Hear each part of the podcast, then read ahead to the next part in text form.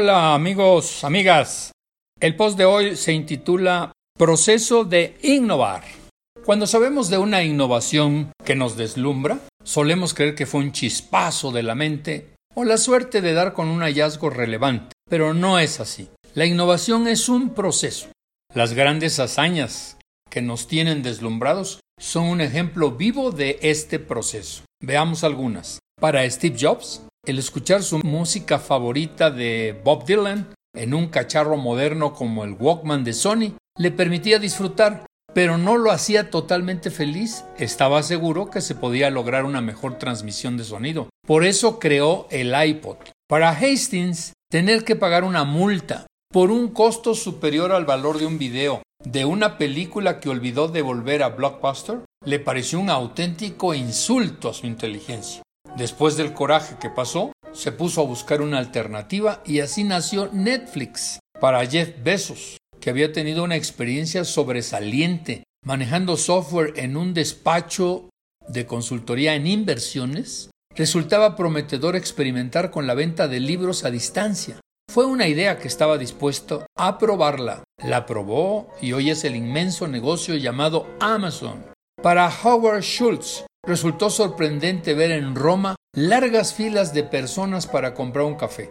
Se formó, compró y lo probó. Se dijo, mmm, tal vez en Estados Unidos también tendría éxito un buen café. Así nació Starbucks. Empezar por los primeros principios fue lo que echó a andar Google. Al clasificar las páginas web por sus vínculos, podíamos generar resultados de búsqueda superiores, dice Larry Page que junto a Sergey Brin creó ese monstruo de empresa que nos ha cambiado la vida. Para Jack Ma resultaba insatisfactorio ser un maestro de escuela, maestro de inglés, por cierto. Estudió a fondo el éxito de la empresa americana eBay y se decidió a crear lo mismo, pero más grande, en China. Y así nació Alibaba. ¿Cómo lo han logrado? ¿Qué pasos siguieron para cristalizar su sueño ambicioso? El gran escritor y pensador Steve Blank nos aporta su concepto del proceso para innovar, publicado en Harvard Business Review. Paso 1.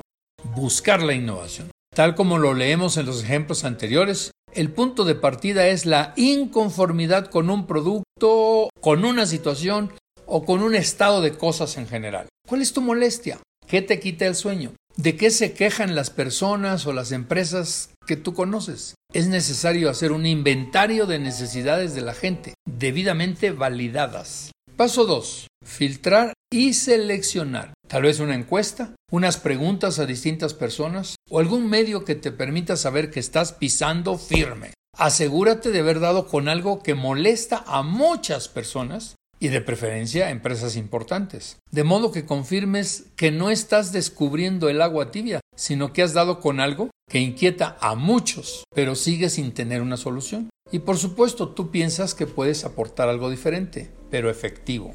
Paso 3. Establecer prioridades. Es el momento de elegir entre distintas opciones. Hay que crear un prototipo que sea muy pequeño, pero que te permita mostrar a otros y escuchar sus opiniones. Observa sus reacciones, porque puede suceder que estés presentando algo que resulta irrelevante para los demás, aunque lo estés juzgando como un gran descubrimiento. Este es el momento de la confirmación o desechar ideas o proyectos. En este último caso, pues regresamos al primer paso a buscar algo nuevo. Si seguimos adelante, el paso 4. Explorar soluciones a fondo. Se trata de poner a prueba cada uno de los elementos del nuevo proyecto. Steve Blank sugiere plasmar en un lienzo el nuevo proyecto, como si fuera un nuevo modelo de negocio, cuestionando con firmeza cada aspecto tratando el proyecto como si fuera una hipótesis digna. Solo lo que sobrevive a esos ataques destructivos merece seguir adelante. Es aplicar el principio fundamental de la filosofía de la ciencia, según Karl Popper. El trabajo de un científico es derribar teorías, porque solo aquellas que no pueden derribarse merecen subsistir. Paso 5. Incubar. Es preciso darse un par de semanas de búsqueda de datos adicionales para asegurar que vale la pena continuar el esfuerzo. Mientras tanto, se deja que la idea o proyecto siga cuajando en la mente. Analizar y cuestionar tanto como se pueda. Paso 6. Integrar. Es el momento de evaluar si el nuevo proyecto puede integrarse dentro de los parámetros acostumbrados de la empresa o bien es algo que se va a hacer totalmente por fuera. Paso 7. El escalamiento. Ahora sí, llegó el momento de hacer realidad el proyecto con todos sus elementos. Llevar un proyecto a dimensiones naturales, acordes con lo planeado. Resulta todo un desafío y es preciso asegurar todos los elementos necesarios para su cristalización. A partir de aquí pueden surgir las deficiencias e insuficiencias que pueden condenar al fracaso lo anhelado o bien confirmar que con ligeros ajustes el proyecto se vuelve una realidad palpable. Se pone a prueba nuestra capacidad de enfrentar las adversidades y encontrar las soluciones más favorables para no desistir. Te invito a reflexionar acerca de este proceso y a encontrar problemas en los cuales puedas contribuir a su solución. Por lo pronto, que pases una semana feliz y productiva. Hasta el próximo miércoles.